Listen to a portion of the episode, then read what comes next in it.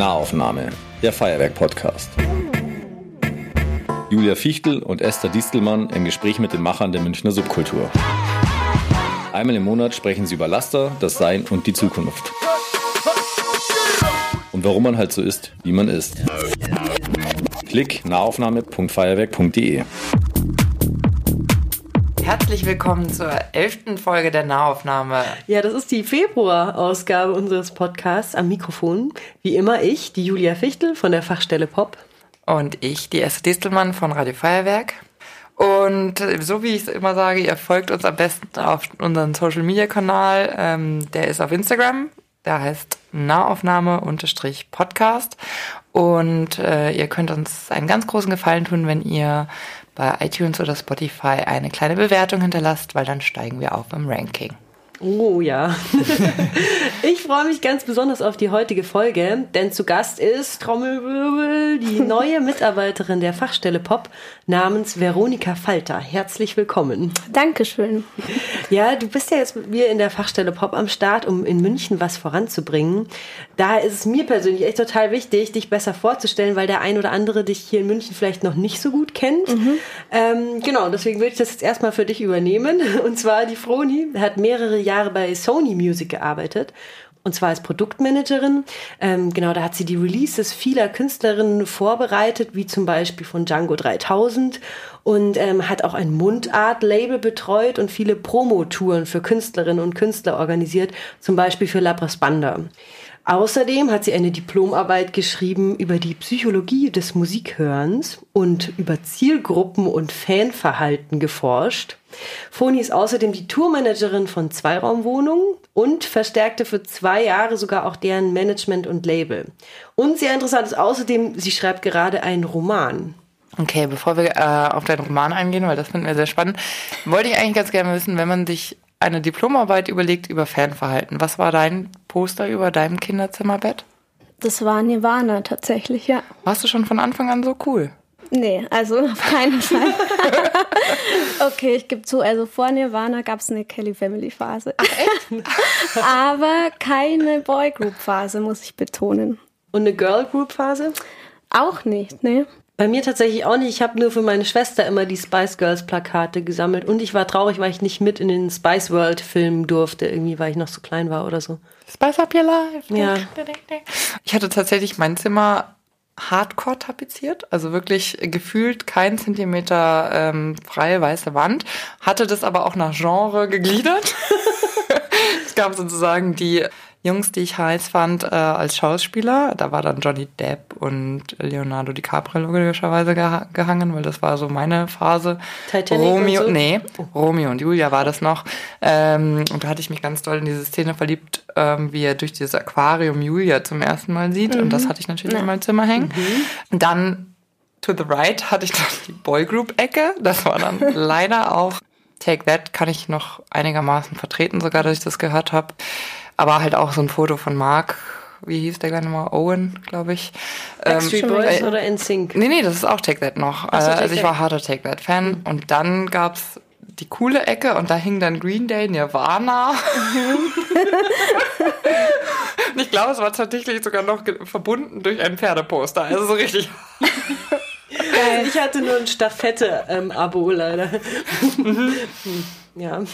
Okay, ähm, und was findet man da so raus? Also gibt es da, ich stelle mir vor, dass es einen großen Unterschied zwischen den Geschlechtern da gibt im Fanverhalten. Ist das richtig oder ist das nur ein Klischee-Denken meinerseits? Hm, also ich glaube, das kommt so auf das Genre an. Mhm. um das es sich dreht. Also meine Diplomarbeit, muss ich dazu sagen, die war sehr genrespezifisch. Es ging nämlich um einen Musikstil, den ich jetzt persönlich nicht höre und deswegen auch, glaube ich, vielleicht sogar besonders interessant fand, und zwar Schlager.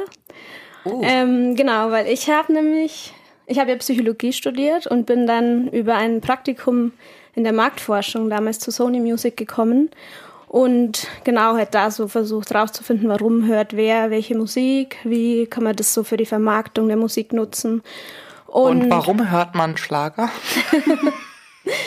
Schlager ist tatsächlich sehr interpretengebunden. Also was, also eine Sache, die so in meiner Diplomarbeit irgendwie aufgetaucht ist, ist so das Thema parasozialer Kontakt. Also dass die Fans den Interpreten und den Künstler oder die Künstlerin als äh, ja wie einen echten Freund tatsächlich wahrnehmen. Und das ist natürlich total spannend zu wissen, so für für ein Label. Also ist jetzt wahrscheinlich eine total eine neue Erkenntnis so, aber ich kam halt in der Zeit zu Sony, als gerade Schlager so upcoming war, also als Helene Fischer da so richtig durchgestartet ist und dann wollten die natürlich bei Ariola, bei dem Label, wo ich dann später auch gearbeitet habe, gern wissen, wie man denn den Schlager modernisiert oder was so wichtig ist, um jüngere Zielgruppen zu erreichen. Und im Zuge dessen habe ich dann diese Schlager Diplomarbeit geschrieben. Das ist lustig, das war genau auch mein Eindruck jetzt mit Helene Fischer, mit der Trennung, ja, mit der großen Trennung. Da wollte ich auch gerade drauf ähm, eingehen. Habe ich natürlich mitgefühlt und da bin ich, ich bin hier auf Instagram mal gegangen, dachte mir, ich gucke mir jetzt mal einen Instagram-Account von Helene Fischer an und da schreiben wirklich die, die Fans ja so drunter so, hey, ich hoffe, dir geht's gut, ähm, so quasi so wie als wären sie irgendwie in Kontakt, so als Ja. wäre das so eine SMS an die Helene, ja, die man jetzt irgendwie so. hä, Aber sie hat sich doch auch getrennt, Ja, aber ähm, lass dir bloß nichts sagen von den Leuten. Es, du machst alles richtig und alles Gute mit dem, ich habe vergessen, wie er heißt, mit dem neuen Typen. Also halt so völlig viel zu persönliche Nachrichten so. Das finde ich ja sowieso immer das Interessante an Fantum, ist irgendwie dieses, dieses, dieses Gefühl von, man kennt äh, jemanden, der den man aber eigentlich gar nicht kennt. Was aber sehr lustig ist, weil ich, ich, mir ist neulich was sehr Peinliches passiert. Laufe aus einem Geschäft raus, sehe eine berühmte Münchner Schauspielpersönlichkeit und ich weiß nicht warum, aus irgendeinem Grund sage ich, Hallo! Hast du gesagt? Das ist mir auch schon mal passiert. Und der sagt da einfach Hallo zurück Ja. und lief dann auch noch auf mich zu und in dem Augenblick realisiert, ich, hey, den kenne ich gar nicht, das ist ein Schauspieler.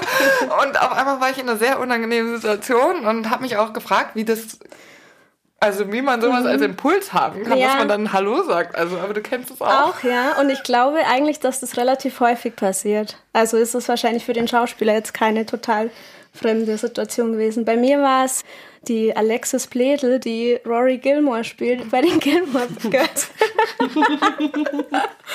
In New York. How you doing? Und wie war dann die Situation? Sie hat Hallo gesagt, mich nett angelächelt und ist an mir vorbeigelaufen. Bei mir ist das auch schon zweimal passiert. Einmal mit einem Münchner Tatortkommissar, wo ich aber wirklich bis jetzt, wenn ich den wiedersehen würde, der wahrscheinlich glauben, dass wir uns kennen, weil ich so überzeugt war. Ich war wirklich, ich hätte ihn beinahe so gefragt, und was machst du heute so? Ja. Ich war so völlig, der war einfach mein, mein Freund in dem Moment. Aber bist du heute noch Fan von irgendjemandem oder irgendetwas? Nee, also so in dem Ausmaß wie früher nicht. Also ich bewundere äh, Künstler auf jeden Fall, ähm, Musiker, Musikerinnen, aber auch ähm, Autoren und Autorinnen. Aber jetzt, dass ich sage, ich bin so total Fan von einer Person und ein, also von allem, was die macht, so eher nicht. Also es sind dann eher so Teile der Person oder dessen, was sie macht, was ich toll finde. Und bevor wir jetzt uns verzetteln, kommen wir zu unseren Zetteln. Und zwar haben wir nämlich immer drei Kategorien, die hier vor uns auf dem Tisch stehen, aus denen unsere Gäste Zettelchen ziehen sollen. Und auf, also auf diesen Boxen stehen drei Sachen drauf. Einmal Zeit, einmal Laster und einmal Sein. Und dann machen wir uns wirklich immer die Mühe, für jeden einzelnen Gast neue Zettelchen zu, ähm, uns zu überlegen. Und die tun wir dann in diese Boxen. Und dann hoffen wir, dass du was Spannendes siehst und darüber reden wir dann. Kann ja nur Okay. spannend sein, weil ja alle Begriffe total spannend sind. Genau. Bin gespannt. Aber es steht nicht auf jedem dasselbe oder so. Also das machen wir vor allem eben deswegen, weil wir nicht das Gespräch in so einem Leitfaden davor schon so vorgegeben haben wollen, sondern wir wollen auch selber überrascht werden. genau. Deswegen. Welche dieser drei Kategorien macht dich denn an? Sein. Entschuldigung, sein. Ich glaube, du bist die zweite, die tatsächlich ein Sein anfängt. Alle anderen fangen immer mit Laster an. Körper. Bist du ein körperlicher Mensch? Ja, auf jeden Fall. Also Körper, ähm, ein Bauch ist ja ein Teil von einem Körper. Und ich bin halt ein totaler Bauchmensch. Und also was einfach das betrifft, dass ich eigentlich mache, was so mein Bauch sagt. Also ich verlasse mich halt total auf meine Intuition irgendwie in eigentlich allem, was ich bis jetzt gemacht habe. Also ich glaube, mein ganzes Leben oder alle Entscheidungen, die ich so bisher getroffen habe, die waren so Bauch- oder Intuitionsentscheidungen. Und dann ist es auch so, dass ich Emotionen oder egal was, was man so spürt, innerlich halt auch sehr stark mit meinem Körper fühlen kann. Und genau, also ich glaube, ich habe einen ganz guten, eine gute Verbindung zu meinem Körper. So, ja. Also jetzt auch so, dass du Kopfweh hast, wenn es dir irgendwie emotional nicht so gut geht oder das. Ja, zum Sachen? Beispiel. Mhm. Ja. Mir Kap schlägt sowas auf den Magen. Ja? Mhm. Kopfweh habe ich eher nicht. Rücken im Magen. Früher war es bei mir die Blasenentzündung. Mhm. Aber ähm, Gott sei Dank habe ich das überwunden. Und was war die letzte, ähm, weil du es jetzt gerade so angeschnitten hast, die letzte intuitive Entscheidung, die du getroffen hast? Ja, eigentlich jetzt ähm, ganz neu so, ähm, wieder nach München zu kommen und diesen Job jetzt hier bei der Fachstelle Pop anzunehmen oder beziehungsweise mich überhaupt dafür zu bewerben. Also das war ja was, was ich bewusst und aktiv gemacht habe und auch unbedingt wollte und aber halt wirklich auch aus dem Gefühl raus, die Sache ist total wichtig, die ist was, was mich persönlich halt total betrifft, ähm, als Münchnerin, als Mensch, der Kultur und Subkultur halt lebt oder ja, der das wichtig ist, einfach schon immer gewesen. Einmal das und dann auch jetzt, ich war ja zu zwei Gesprächen dann hier, zu Vorstellungsgesprächen und dadurch wurde das eigentlich nur mehr verstärkt. Also die Leute dann kennenzulernen, so das Feuerwerk kannte ich ja schon lange, aber so die, diesen Vibe einfach nur mal zu spüren vor Ort, so von, von innen auch. Also wenn da jetzt irgendwas sich komisch angefühlt hätte, dann hätte ich es wahrscheinlich auch nicht gemacht. Das war jetzt eigentlich wirklich die einzige Stelle, wegen der ich nach München gekommen wäre. Also doch. Und sonst wärst du wo geblieben? Ich war jetzt ähm, zwei Jahre im Norden, also eigentlich in Osnabrück, weil ich habe die letzten beiden Jahre für das Management und Label eben von Zweiraumwohnungen gearbeitet. Und also die Band lebt und arbeitet ja in Berlin, aber das, die Managerin und das Label ist in Osnabrück stationiert sozusagen. Und genau, also war ich jetzt da fast zwei Jahre und die letzten drei Monate, bevor ich jetzt nach München wieder gezogen bin, habe ich dann in Münster gelebt, ähm, bei meiner Freundin. Münster, das ist eine schöne Stadt. Ja, absolut. Und äh, du hast eine Freundin oder eine, deine Partnerin, die lebt in Münster. Genau. Was macht die in Münster? Die ist Ärztin. Ah. Ja, also Assistenzärztin für innere Medizin. Das heißt, ihr führt jetzt eine Fernbeziehung ja. aufgrund deiner intuitiven Entscheidung. Ja, genau. Intuitive Fernbeziehung, ja. Mhm. Also jetzt auch erst, ja, seit zwei Wochen so. Also kann ich nur nicht groß berichten, wie, ob das irgendwie empfehlenswert Wie sich das für dich anfühlt. Körperlich. ja, genau. Nee, aber ja, das ist der Plan. Mhm. Wobei auch der Plan ist, Gott sei Dank, dass sie dann im Laufe des, ja, spätestens nächsten Jahres auch nach München kommt.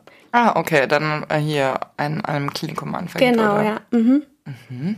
Ist natürlich für sie, glaube ich, auch krasser Move so, weil sie ist halt ein Nordlicht. Ähm, sie hat, sie ist aus Paderborn, hat in Hamburg studiert und lebt in Münster. Also es ist halt einfach wirklich weit weg.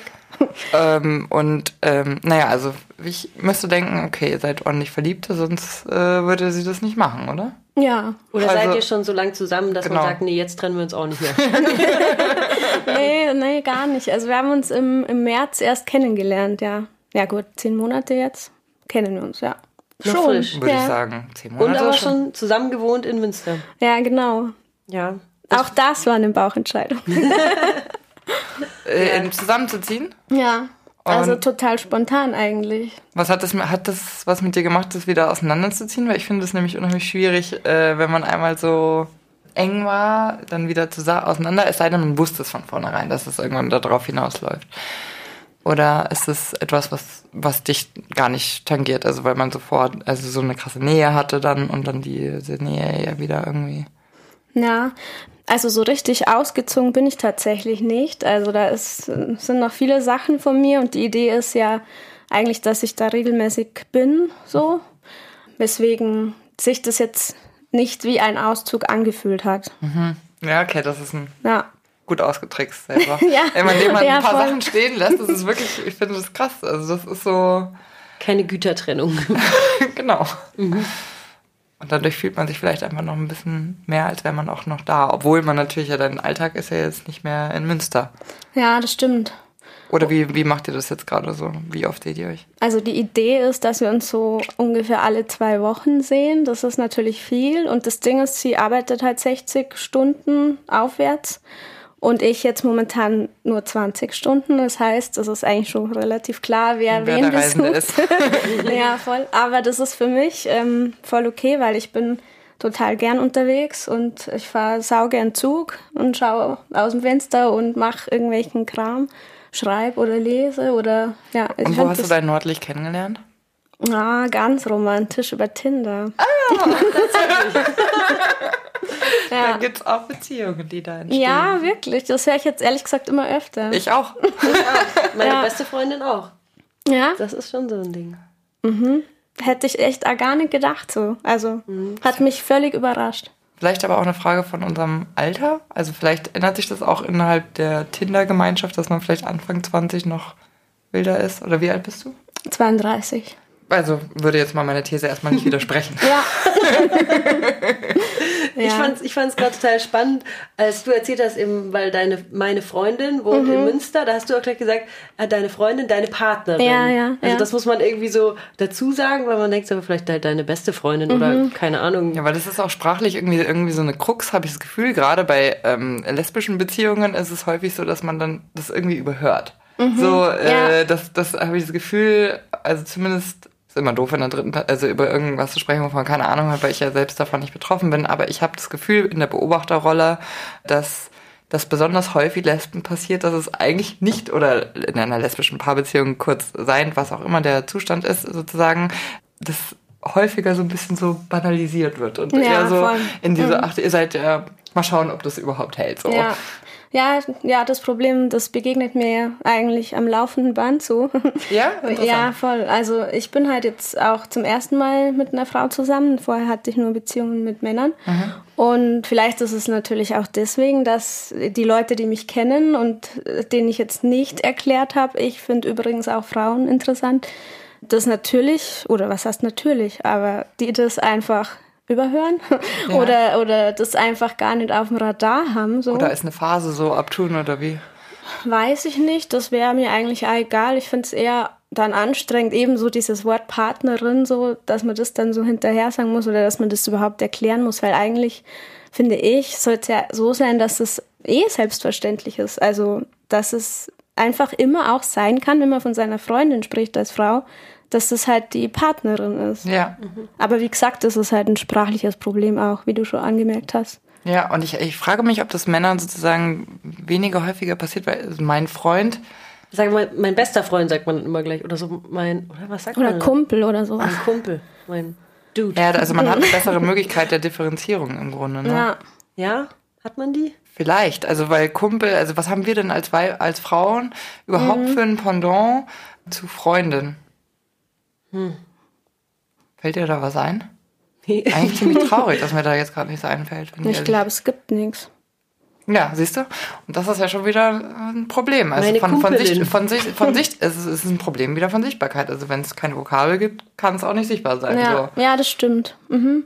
Wir müssen uns eine überlegen. Wir sollten uns eine Finde überlegen. ich auch ja, gut. voll. Ja. Ähm, okay, und äh, wenn du jetzt, äh, also um nur nochmal auf das Körper Ja. zurückzukommen, also du bist ein Bauchmensch, du hast dich also aus dem Bauch raus entschieden, zum ersten Mal eine Beziehung mit einer Frau zu führen oder du hast dich einfach verliebt? Ich habe mich einfach verliebt, ja. Aber es ist natürlich auch eine Entscheidung. Also das Ja. ist ja, also gerade wenn man das so zum ersten Mal erlebt, ja auch nicht so ganz unproblematisch. Beziehungsweise ja, es gibt Erklärungsbedarf natürlich so. Vor allem, wenn man halt sich dafür entscheidet auch, dass man das kommuniziert oder dass man das auch nach außen trägt. Und Hast du abgewogen? Nee, das war einfach gar keine Frage so. Also, aber irgendwie doch eine Entscheidung. Aber nichts, was ich jetzt mit mir, wo ich mit mir gehadert habe oder irgendwie mit mir selbst besprochen habe. So, also, ja. Aber dann war das, also ich war erstens noch nie auf Tinder und äh, zweitens dachte ich, dass Tinder hetero äh, ist. Nee, kann man Nee. angeben, Männer Kann man angeben? oder Männer und Frauen. Heißt es nicht für Männer Grinder? Nein, Gibt's gibt's, auch. auch. Ah, es ist ein Ja. anderer. Ah, okay. Tinder ist ja aus Grinder entstanden, soweit ich weiß. Genau. Ja. Aber man aber kann das- als Mann auch nur Präferenz Mann oder Mann-Frau angeben. Oder nur Frau. Ah, ach so. Ja. Das sind noch viel breitere Möglichkeiten, als ich dachte. ja. Aber ist es für deine Freundin auch die erste Beziehung mit einer Frau? Nee, also sie war schon mit 18 in einer Beziehung mit einer Frau und dann auch mit ihr, glaube vier oder fünf Jahre zusammen, zusammen gelebt und so, ja. Also für sie ist das nichts Neues, ähm, aber ja, sie und ist. hat, hatte sie auch Beziehungen mit Männern oder nee, mit Frauen? keine, aber ist auch offen. Aber das finde ich ja sowieso irgendwie überholt und veraltet, so diese Schubladen-Ding. Weil mich dann auch natürlich Leute fragen, und äh, war es das jetzt mit den Männern? Und also, so ungefähr, also. Das kommt jetzt drauf an. ja, genau. Also geht natürlich ja immer um die Person. Also Ja, das ist das überhaupt. ist so eine lustige Frage, weil wenn du mit einem Mann zusammen bist, würde man ja jetzt auch nicht sagen, und, Und war's hast jetzt Frauen ausgeschlossen für immer? Ja, oder, Ja, genau. Oder auch keinen anderen Mann mehr. Ja. Also, und war es das jetzt? Ähm, ja, keine Ahnung. Also, Genau. kommt drauf an, wie es läuft. Du hast Beziehungen mit Männern gehabt, du, äh, jetzt die erste Beziehung mit der Frau. Was ist äh, mit einer Frau? Gibt es überhaupt irgendwas, was anders ist? Ja, voll. Also ich finde, Kommunikation ist einfach was ganz anderes. Also das ist wirklich Mehr und mehr, klarer? mehr, ja, und wirklich äh, alles irgendwie. Und man muss, also es klingt jetzt bescheuert wahrscheinlich, aber es ist einfach die gleiche Sprache, die man spricht. Also wirklich. Und ja, das muss ich echt immer wieder feststellen, was ich natürlich gut finde. Ja, das macht ein bisschen einfacher. Hast du mich jetzt verstanden? Fällt irgendwie weg dann vielleicht, aber es ist ja vielleicht Ja. auch eine spezifische Sache für eure Beziehung, dass ihr Ja, einfach das euch sehr, sein. sehr gut äh, versteht, vielleicht einfach. Also Aber war das schon immer so in deinem Leben, dass du dachtest, ja, das könnte theoretisch mal passieren? Oder hast du eh schon äh, Frauen körperlich anziehend gefunden? Oder ist das echt so komplettes Neuland eigentlich? Nee, also das Thema, das gibt schon eigentlich seit ich lebe oder seit ich mich zumindest erinnern kann. Also in der Grundschule schon irgendwie genauso äh, interessant gefunden, aber irgendwie nie so richtig bewusst geworden. Also jetzt im Nachhinein verstehe ich das viel besser so, aber es war einfach, das lief immer schon so mit das Thema Frauen. Glaubst du, also du bist ja in der Nähe von Mühldorf in einem Kaff aufgewachsen, Ja. dass das quasi anders gelaufen wäre oder du früher vielleicht auch mal mit einer Frau zusammen gewesen wärst, wenn du nicht auf dem Land aufgewachsen wärst? Ja, also ganz bestimmt. Ja, weil, also ich, ich bin halt ja in einer Zeit aufgewachsen, wo ich jetzt nicht dauernd permanent irgendwie Zugriff auf das Internet hatte, also oder geschweige denn ein Smartphone oder so. Also man war Telefonnetz war schon schön, oder? ja, ja genau. ein Stimmt, eigener stimmt. Anschluss, wo die Eltern nicht mithören konnten, das war super. Ja, nee, und von dem her ähm, ist es ja jetzt nicht so wie jetzt heute, dass man einfach äh, mitbekommt, so was gibt's für Lebensformen, was habe ich eigentlich für Möglichkeiten, was ist alles möglich. Von der Wahl, ich habe das Gefühl, dass es eine, eine Rück-Rück-Besinnung gibt, weil es war ja nicht immer so, dass wir in diesem klassisch konservativen, binären äh, Männer-Frau, äh, monogame konstruierte Hollywood-Gedöns äh, äh, rumgelaufen sind. Es war ja, es gab ja Zeiten auch in der Antike, wo Geschlechter wesentlich fluender gehandelt wurden und das einfach auch nicht eine so klassische homosexuell heterosexuell. Das war nämlich auch irgendwie etwas, was ich mich erinnere in meiner Kindheit. Und ich bin aufgewachsen mit äh, schwul und lesbisch um mich herum, dass das halt auch etwas ist, was sozusagen entweder hetero oder homo, was auch halt etwas ist, was total gesellschaftlich konstruiert ist, weil heutzutage würde ich einfach sagen, jeder hat einen gewissen Anteil hetero oder homo Ja, in sich. und das auch. ist halt bei manchen stärker ausgeprägt und manchen weniger stark ausgeprägt. Also wäre meine These. Ja, beziehungsweise halt auch die Frage, inwiefern hat man da Zugang dazu überhaupt, zu Genau. dem Gefühl oder zu dem Bedürfnis oder so, ja. Und wie ist es jetzt? Hast du das Gefühl, du musst dich outen oder so? Oder also zu Hause zum Beispiel eben wieder im Dorf? Wie hieß das Dorf nochmal? Oberflossing. Oberflossing wissen die Bescheid oder wie ist das so? Oder bist du dann, fährst du dahin mal mit deiner Freundin? Ja, also sie war schon ein paar Mal da, aber es ist jetzt nicht so, dass ich mich da irgendwie outen würde oder das Gefühl habe, ich müsste das irgendwie. Also warum eigentlich? Oder nee. Ja, voll. Natürlich halt so mit Familie, das schon. Das habe ich ja relativ schnell abgewickelt, weil ich äh, überhaupt keine Lust hatte, dass es zu irgendeinem Problem überhaupt wird. Also ich finde, wenn man es benennt oder wenn man es einfach macht, dann ist es einfach, muss es einfach kein Problem werden, so. Und, Aber ich glaube, je länger man da drauf rumsitzt oder irgendwie das so rausschiebt, wird die Sache halt größer, so. Und Ja, vielleicht ja. kommt es aber auch damit dazu, dass man sozusagen dann, also mit Heimlichkeit fühlt man sich ja auch immer als das Gegenüber länger hintergangen. Also vielleicht ja, ist man dann stimmt. verletzter sozusagen, ja. wenn man länger etwas nicht mhm. erfahren hat. Also um jetzt mal die andere Perspektive ja, auch zu sehen. Auf jeden Fall, ja. Das, also das haben meine Eltern oder meine Mutter zumindest zu mir auch gesagt, dass sie das, also sie wird wissen, wer weiß das irgendwie schon mhm. so.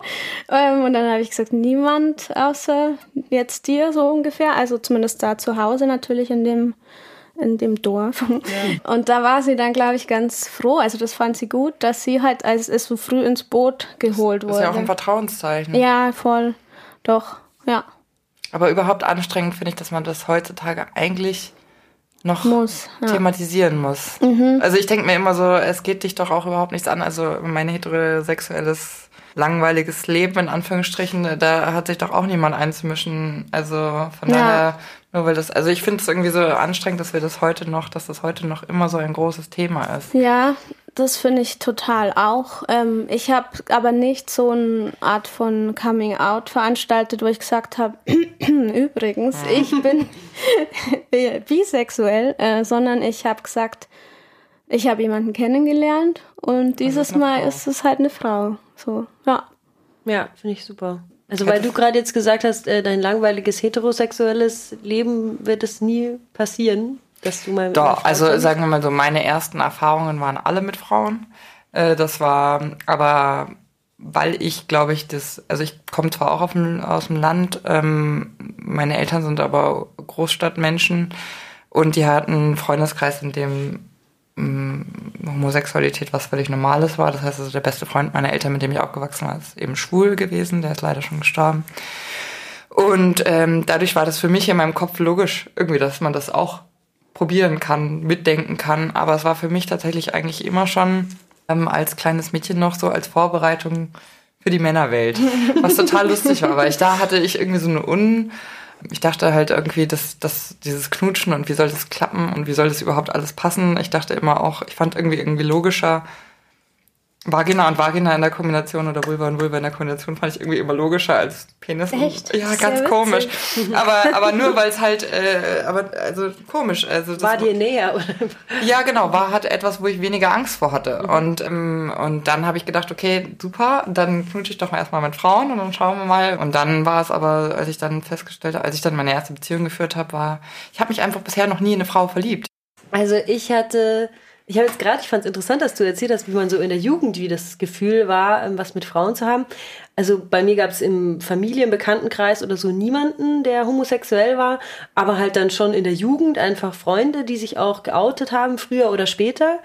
Ähm, wir haben, also wir haben am Anfang so klassisch immer so, so Spiele, macht man Flaschentränen und sowas gemacht. Das war aber immer nur Jungs küssen Mädchen. Aber dann gab es mal so einen Moment, wo mein ganzer Freundeskreis und wir so nach Berlin gefahren. Und bei, bei meiner Schwester, weil die war cool und hat schon in Berlin gewohnt. Und bei der in der Wohnung ist dann irgendwie so, eine, so ein Abend mal eskaliert und dann haben so alle, alle geküsst. Und da habe ich dann auch das erste Mal halt meine Freundinnen geküsst. Fand ich aber so, hm, ja gut, haben wir jetzt mal gemacht. also jetzt nicht so, äh, nicht so richtig spannend. Ähm, und dann hatte ich eine ganz, ganz lange Beziehung, wo das dann irgendwie sowieso alles äh, kein Thema war. Und als die aber vorbei war, so mit Ende 20, da habe ich dann schon gemerkt, also ich habe immer mal wieder zwischendurch auch gemerkt, dass ich Frauen ähm, attraktiv finde oder sexuell anziehend. Und da habe ich tatsächlich dann auch meine Erfahrungen so gemacht. Also habe mich ein paar Mal in Frauen wirklich verknallt, also gesehen, bam, wow, einfach nur toll. Mhm. Ähm, körperlich und aber auch auf jeder Ebene. Also keine Ahnung, was dann da, was dann da für Hormone rübergeschossen kam. Aber hatte dann eben auch ein paar Mal was mit Frauen, auch Dates so richtig, aber halt keine Beziehungen. Mhm. Ähm, genau, aber ich würde das jetzt auch theoretisch nicht ausschließen. Also ich kann mir schon vorstellen, dass das passiert. Und ich finde es eine total interessante Erfahrung und wünsche mir eigentlich für jeden Menschen, dass er äh, eine gleichgeschlechtliche körperliche Erfahrung äh, mal machen darf, weil das den Blick auch so verändert auf, mhm. auf sich selbst, auf Voll, den eigenen ja. Körper. Mhm. Und das ist so unglaublich spannend und schön. Und auch alle Erfahrungen, die ich gemacht habe mit Frauen, war lustigerweise immer mit Frauen, die auch noch nie was mit Frauen hatten. Mhm. Also das fand ich eben so spannend. Da hatte das irgendwie so was ganz ich weiß nicht, was ganz Rohes und äh, Vorsichtiges. Das ist total schön, das eigentlich. Super. Man kann sich so langsam ein bisschen rantasten. Also es ist ja, ja eigentlich ja. wieder so wie die, die Anfangsphase halt im, genau. im Sex. Es waren ja, einfach keine Erwartungen da, sondern man hat halt irgendwie so ausprobiert. Wie fühlt sich das jetzt an? Wie fühlt Genau. sich das jetzt an? Nee, also voll schön und ähm, genau, ich, ich wünsche mir einfach, je- dass jeder so eine Offenheit haben kann. Hey, wir müssen jetzt ganz dringend mal mit, Ja, oh mit dem zweiten Thema weitermachen, sonst äh, wird, wird das hier die längste Podcast-Folge Aller Zeiten, Welt. genau. Du hast die Wahl zwischen Laster und Zeit noch. Dann nehme ich jetzt mal Zeit. Krise. Krise. Uh, okay. Wann hattest du deine letzte Krise? Im Kleinen oder im Großen? Oh, Und was ist eine Krise für dich? Krise. Ähm, ja, das ist echt eine schwere Frage, finde ich, weil eine Krise ist äh, jederzeit möglich und durch äh, vieles auslösbar. Also das muss jetzt nicht irgendwie ein Weltuntergang sein, finde ich. Es ist, es kann alles sein. Ähm, und wann hatte ich meine letzte Krise? Ich erzähle einfach mal kurz eine von meinen, vielleicht fällt dir dann eine von deinen. also eine richtige Krise für mich, die ich so froh bin, dass ich die hinter mir habe und mir tun alle Menschen leid, die sie noch vor sich haben, ist dieser Moment, wo das Studium fertig ist. Also wo man so gerade fertig ist mit dem, mit dem, was man sich irgendwie ausgesucht hat vor ein paar Jahren, was man studieren will. Und dann ist man so, ja, ach du Scheiße, und was jetzt? Oh nein. Und bei mir war das ja so, ich habe äh, Musik auf Lehramt fertig studiert und dann war so, nee, ich gehe doch jetzt nicht in die Schule. Aber was mache ich denn dann? Und das war so ein halbes Jahr, bis ich dann mein zweites Studium Kulturmanagement angefangen habe, was echt einfach eine richtige Krise war, weil ich dachte, nee, ich, oh nee, also immer nur hin und her geschmissen wurde zwischen so, wenn ich jetzt das mache, dann kann ich das nicht mehr machen und, und so. Also das war so, boah, das will ich nicht nochmal erleben. Deswegen bin ich froh, dass ich aus der Studienphase raus bin. Ja, Meine letzte Krise hatte ich, als ich die Brexit-Abstimmung äh, am Fernseher mitverfolgt habe, weil das mich doch sehr, sehr beunruhigt einfach und ich auch irgendwie politische Entwicklungen, die gerade passieren, ja, die lösen inneres Krisenverhalten in mir aus. Also mal Überforderung, mal Wut, mal Verzweiflung, mal äh, wie soll ich nach vorne preschen, um irgendwas anderes zu machen. Also mir macht das sehr viel Sorge. Und ist es dann so, dass du denkst, oh Gott, jetzt, ich müsste jetzt irgendwas anders machen, also mein Leben anders gestalten und in die Politik gehen oder also Tatsächlich habe ich darüber in letzter Zeit häufig äh, nachgedacht. Ähm, ich bin ja Journalistin, deswegen ist es etwas, wo man sowieso in dem Bereich schon tätig ist und versucht eben irgendwie zu vermitteln. Deswegen habe ich auch das Gefühl irgendwie, oder nicht zu vermitteln, sondern zu erklären, was passiert. Ähm, deswegen habe ich das Gefühl, dass ich da sowieso was mache, aber ja, mich lässt gerade verzweifeln, dass man doch einfach nur Geschichtsbücher aufschlagen muss und gucken muss, was passiert, wenn man sich Protektionismus, Nationalismus und so weiter und so fort, Patriotismus und das alles wieder so ganz normale Vokabeln werden. Und da kriege ich einfach die Krise. ja, Jetzt hast du einen Einblick in unsere Krisen bekommen. Kannst du jetzt mehr mit dieser Vokabel anfangen oder noch weniger? Nee, also, nee, also mir ist jetzt schon was eingefallen. ähm, Schreibkrisen kenne ich, ähm, weil ich schreibe ja gerne und viel und irgendwie immer, wenn es geht, so. Und äh, da gibt's natürlich Momente, da stockt so alles. Ähm, was eigentlich absurd ist, weil niemand zwingt mich ja dazu zu schreiben und es gibt jetzt auch keine, ja, niemand verlangt was von mir so, sondern das mache ich ja, weil ich es machen möchte. Doch du verlangst es von dir. Ja, Und genau. das ist das Schlimmste. Das stimmt. ja, doch, ich glaube, ich bin äh, mein, mein schärfster Kritiker, so, ja. Worüber schreibst du denn? Also ganz unterschiedliche Sachen. Ich mache das ähm, schon eigentlich seit ich 13 war. Und äh, früher war das natürlich ganz viel Tagebuch so. Dann war ich ähm, bei der Schülerzeitung, Chefredakteurin vom Inflo. ähm, genau, dann ja, Gedichte habe ich ganz viel geschrieben und mache ich immer noch. Ähm, und ja, jetzt habe ich angefangen im September ähm, einen Roman zu schreiben, was ähm, sich aufgedrängt hat förmlich. Also das war nie irgendwie der Plan oder so. Ähm, ich habe keine Ahnung, wie das geht. Äh, ich mache es irgendwie, wie ich, also wie ich denke, so, dass es vielleicht geht. Und ähm, es war einfach nur so ein wahnsinniger, ähm, äh, ja, so eine wahnsinnige Ansammlung von Geschichten, äh, die ich in meinem Kopf und in meinem Gedächtnis äh, hatte. Also gespeichert. autobiografisch? Oder? Nee, also auch, auf jeden Fall. Ähm, das ist ja, also denke ich zumindest äh, immer so, wenn man schreibt, dass es irgendwie irgendwas mit irgendjemand oder eigenen Anteilen zu tun hat, ähm, die man halt kennt. Aber ähm, Geschichten auch, die ich erlebt habe oder wo ich da nur dabei war, wo ich nicht der Protagonist war sozusagen oder Geschichten, die mir jemand erzählt hat. Ich äh, bin, ich, ich frage immer total viel äh, die Leute, mit denen ich irgendwie unterwegs bin oder die ich irgendwo kennenlerne oder in die ich zufällig reinlaufe, so tausend Fragen und daraus ergeben sich immer spannendste Geschichten. Und irgendwie, ich habe die so gesammelt, eigentlich eher in meinem ja, Gedächtnis. Und jetzt war irgendwie der Moment gekommen, wo ich an so einem total manischen Tag irgendwie aufgewacht bin, so mega früh nach dem ich war gerade mit Zweiraumwohnung auf Tour gewesen und bin dann irgendwie, also wir waren an der Ostsee und bin dann irgendwie einen ganzen Tag zurückgereist. Es war sau anstrengend und dann konnte ich irgendwie nicht schlafen, bin um 5 Uhr morgens aufgewacht und habe dann erstmal meine Steuererklärung gemacht für 2017. Boah, das ist ein produktives früh aufwachen. Ja, das, ist, das war das einzige Mal, ehrlich gesagt, in meinem Leben, dass es so war. Genau, und dann, als ich dort fertig war, so nach gefühlt, keine Ahnung, 18 Stunden oder so. Äh, Jetzt schreibe ich ein Buch.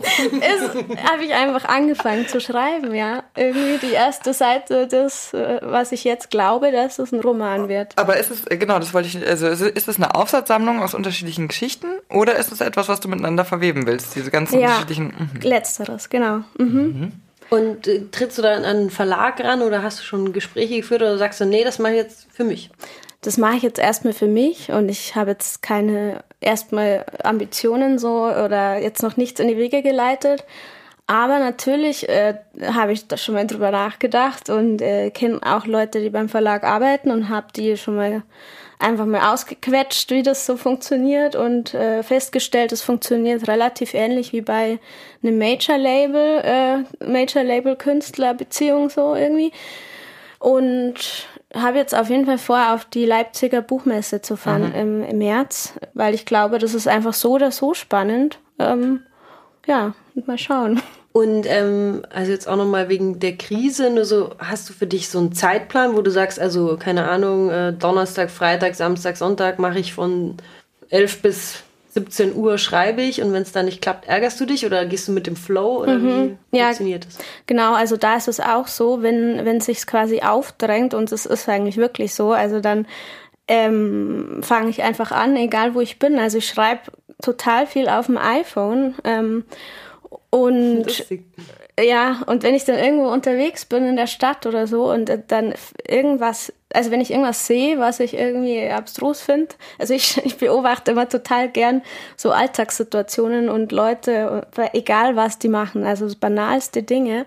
Aber da ergeben sich irgendwie, also ergibt sich irgend so ein Bild und dann setze ich mich auf die Parkbank und schreibt da irgendwie drei Stunden oder so. Also das passiert manchmal. Und haben diese Geschichten dann auch viel eben mit dem Musikbusiness mhm. oder was so, was in dem Bereich passiert ist, zu tun oder eher, äh, keine Ahnung, Freunde oder emotionale Sachen? Also es ist irgendwie so ein Sammelsurium aus allem, was in meinem Leben stattfindet. Und das, also es ist äh, natürlich Musik, also so als wichtigste Leidenschaft irgendwie neben Menschen. Ähm, und deswegen hat wahnsinnig viel mit Musik zu tun, ähm, aber auch mit Geschichten eben aus ja dem Leben derer, die mich so umgeben. Aber das hat sich ja jetzt die letzten Jahre zumindest immer total miteinander verflochten. Also mein Privatleben mit meinem beruflichen Leben, meine Freunde mit meinen, mit den Leuten, mit denen ich gearbeitet habe. So, also ich trenne das auch nicht. Also das ist so vermischt. So, dann springen wir mal wieder, nachdem wir in die, ins Laster. Die letzte Kategorie. Genau. Oh, Luxus. Okay. Ach, ich liebe das Thema. ja? Warum? Ja, weil ich eigentlich dagegen bin. Also. nee, ähm. Was ist, definier mal Luxus. Oh, na, okay, also klar, es ist natürlich nicht so schwarz-weiß, äh, aber Luxus so als Begriff, äh, wie man es so kennt, also Konsumgüter, äh, schicke Sachen, irgendwie teure Sachen, ähm, sowas finde ich ganz, also ja, muss jeder selbst entscheiden, aber ich habe für mich so die Entscheidung getroffen, also am 1. Januar 2017, dass ich nichts konsumieren möchte, also keine, also Essen, trinken natürlich. Zahnpasta auch. Möchtest, aber dass ich nichts kaufen möchte. Also keine Klamotten, keine Schuhe, keine Taschen. Wo kommt dann die Ach, schicke Tigerjacke her? Geklaut oder Vintage-Flohmarkt oder wie? Genau, also letztes Jahr habe ich, also 2018, äh, dann nur Secondhand eingekauft und diese Jacke da, die habe ich äh, vom Nachtflohmarkt im Odonien in Köln. genau, aber ansonsten habe ich das ganze Jahr 2017 nichts gekauft. Ich wurde allerdings oft beschenkt, weil irgendwie viele Leute total irritiert davon waren, von diesem konsumfreien Jahr und dann irgendwie gefragt haben, äh, oh, komm mal, die, also hier brauchst du irgendwas nicht so nah. Eine neue also, Unterpumpe. Aber genau, was ist, also äh, bei allen kann ich es verstehen, nur bei Unterhosen, was macht man da? Und Strumpfhosen. Ich hatte ja. genug, Strumpfhosen trage ich nie, außer heute, witzig, ja, aber sonst nie. Mhm. Ähm, oder kaum. Und, und bei Schuhen stört dich das auch nicht? Nee. Mhm. Aber ich hatte dann irgendwann ein Hosenproblem. Also ich weiß nicht, ob ihr das auch kennt, aber wenn man Radl fahrt, dann hat man ja hin und wieder ziemlich schnell so ein Riss Aha. im Schritt. und das war dann irgendwann wirklich ein Problem, dass ich keine Hosen mehr hatte. Und das habe ich dann Inga Humpe erzählt, ähm, von Zweiraumwohnung, die Sängerin, mit der ich zu dem Zeitpunkt viel zusammengearbeitet habe und sie oft gesehen habe, die mich regelmäßig interviewt hat, wie es mit meiner konsumfreien Zeit so läuft. so läuft. Ja, ist ja mega inspirierend. Und dann hat habe ich gesagt, ja, ich habe keine Hosen mehr, jetzt wird es langsam echt schwierig. Und dann hat sie gesagt, ah, kannst du welche von mir haben? Und dann hat sie mir irgendwie so einen Schwung Klamotten geschenkt. Und so, ja, ansonsten habe ich wirklich nichts was war dein, besorgt. Was, was war dein Anlass oder der Auslöser für diese Entscheidung? Aber oh, irgendwann war ich so völlig erschlagen von den ganzen Sachen, die ich hatte. Also als ich bei Sony gekündigt habe, das war ja nach fünf Jahren, wo ich, ja, es waren fast fünf Jahre bei Sony. Und ich hatte einfach gekündigt, weil ich dann, weil da umstrukturiert wurde intern und ich wollte, ich wollte das inhaltlich nicht mehr machen, was die mir dann so zugeteilt hatten als Produktmanagement-Themen, weil ich da nicht, also das war inhaltlich einfach nicht mein Ding. Mhm.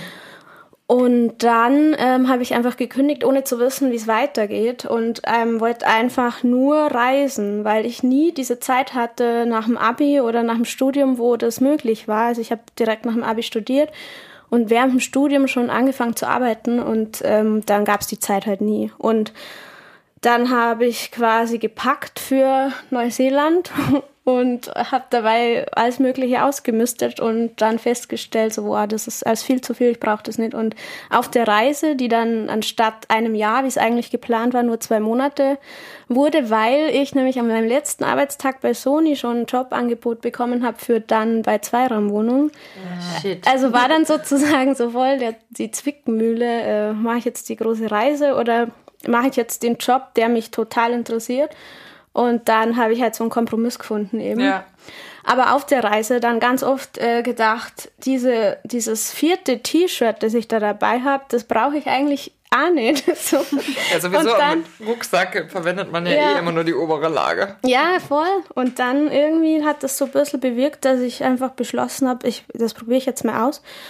Und das war so befreiend, weil man sich einfach mit dem ganzen Scheiß äh, gar nicht mehr beschäftigt. Also man was man so Online-Shopping, was das eigentlich Zeit kostet oder irgendwie sich da überhaupt drüber Gedanken zu machen, das ist so alles völlig weggefallen und man konnte sich einfach mal mit anderen Themen beschäftigen. So, also das, das klingt total verrückt, aber das hat mir echt geistigen Freiraum verschafft in der Zeit. Und jetzt mache ich das 2019 äh, wieder, ja, weil ich das so schön fand. Ja. Also der Gedanke, ich finde den Gedanken, also ist ja kein Revolutionsgedanke gerade mehr, aber ich finde es immer schön, wenn man es tatsächlich macht. Luxus ist ja auch mehr als Konsum so. Also ich finde Voll. zum Beispiel auch Essen total Luxus. Essen finde ich schon wichtig. Gibst du dafür Geld aus? ja. Kaufst du bioregional ja, Gedöns? Genau, also ich kaufe echt richtig gerne im Biomarkt ein und ich gehe auch gern essen und ich gehe gerne in Asiamärkte, weil ich koche gern asiatisch und genau, also dafür gebe ich echt richtig gern Geld aus. Mhm. Ähm, jetzt haben wir so viel über Zeit geredet und tatsächlich müssen wir jetzt äh, nämlich mal einen Schlussstrich ziehen, weil wir nämlich schon ein sehr schönes, sehr äh, langes Gespräch mit dir führen. Vielen herzlichen Dank, dass du da bist und zur Verfügung stehst äh, für unseren Podcast. Gerne. Wir, danach gibt's ja immer eine ähm, Playlist zu hören von unseren Gästen. Also heute eine von dir. Entweder jetzt live auf Radio Feuerwerk oder auch gern auf Spotify. Kann man einfach finden, wenn man dann Nahaufnahme Veronika Falter eingibt. V, Falter, V-A-L-T-A. Du, du darfst jetzt noch einen Titel ankündigen, wenn du willst, den wir jetzt als erstes spielen sollen. Ich würde gerne als erstes spielen im, im Zweifel für den Zweifel von Tokotronic weil ich das einen super tollen, eine tolle Aussage finde. Also es geht ja so weiter im Zweifel für den Zweifel, das Zaudern und den Zorn. Und ich finde das einfach so toll, weil es in diesem Lied einfach darum geht, alles immer wieder zu hinterfragen und auch mit negativen und widersprüchlichen Gefühlen irgendwie umzugehen oder Zuständen oder Situationen. Und ich finde, das bringt das einfach richtig super auf den Punkt. Dann viel Spaß beim Reinhören und vielen Dank, dass du da warst. Ja, vielen Dank. Danke euch. Nahaufnahme, der Feuerwerk-Podcast. Zu hören auf Spotify, iTunes und Podigy. Im Netz unter nahaufnahme.feuerwerk.de. Ihr findet uns auch auf Instagram, nahaufnahme-podcast.